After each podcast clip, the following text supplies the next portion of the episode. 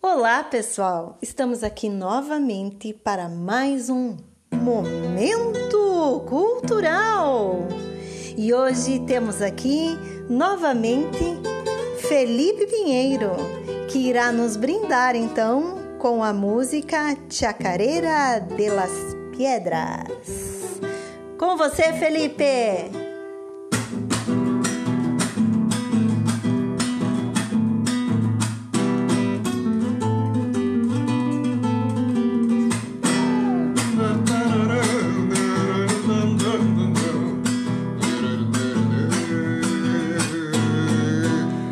Canta un caminante que mucho ha caminado y ahora vive tranquilo en el Cerro Colorado. Eh,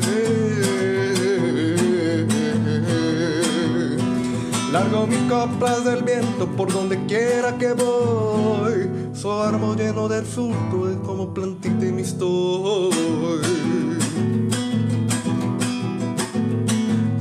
Caridad Santa Elena, el tiraño cortado. No hay pago como mi pago, vivir el sur colorado.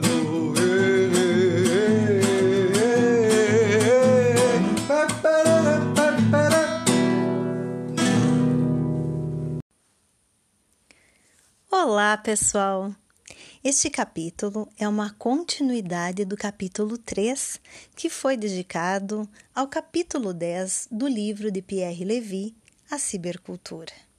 Pois bem, no capítulo 3, nós encerramos com a questão da analogia trazida por Levi com relação ao dilúvio, no qual ele explica que o dilúvio é esse mar infinito de informações.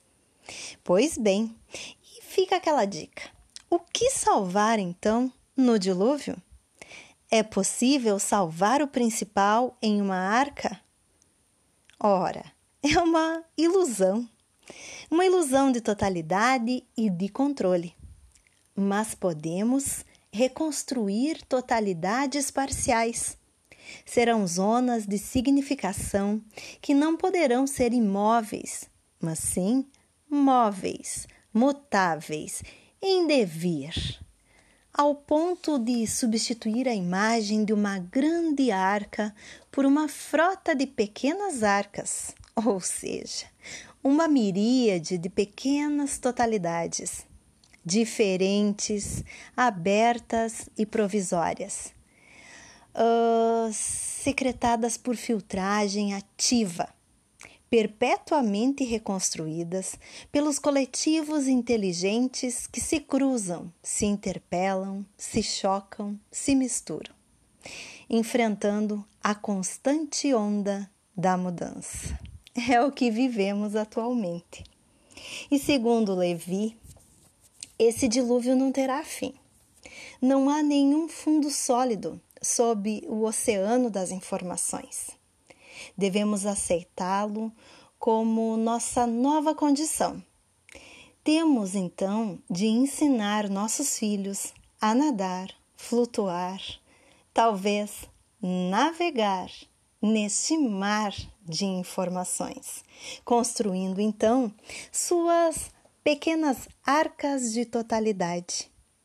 Para tanto, os professores são um ponto fundamental quando estes trabalham em uma forma de curadoria, ou seja, direcionando então a, e guiando os alunos neste mar, para que eles possam desenvolver-se, para que eles possam uh, aprender nesse universo de informações, fazendo um processo de conscientização sobre como navegar neste mar de informações.